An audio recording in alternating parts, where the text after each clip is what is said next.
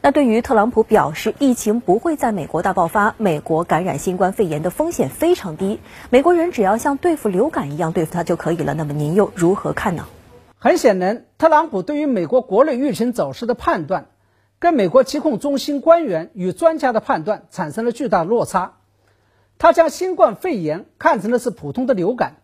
责备相关专家大惊小怪，吓坏了美国人民。也就是说，在整个美国社会。都需要提高警惕来应对疫情的时候，特朗普却在一旁帮倒忙在泄气。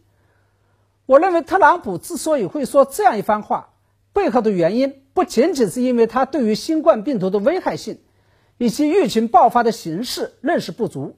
更为关键的是他有自己个人的政治考虑。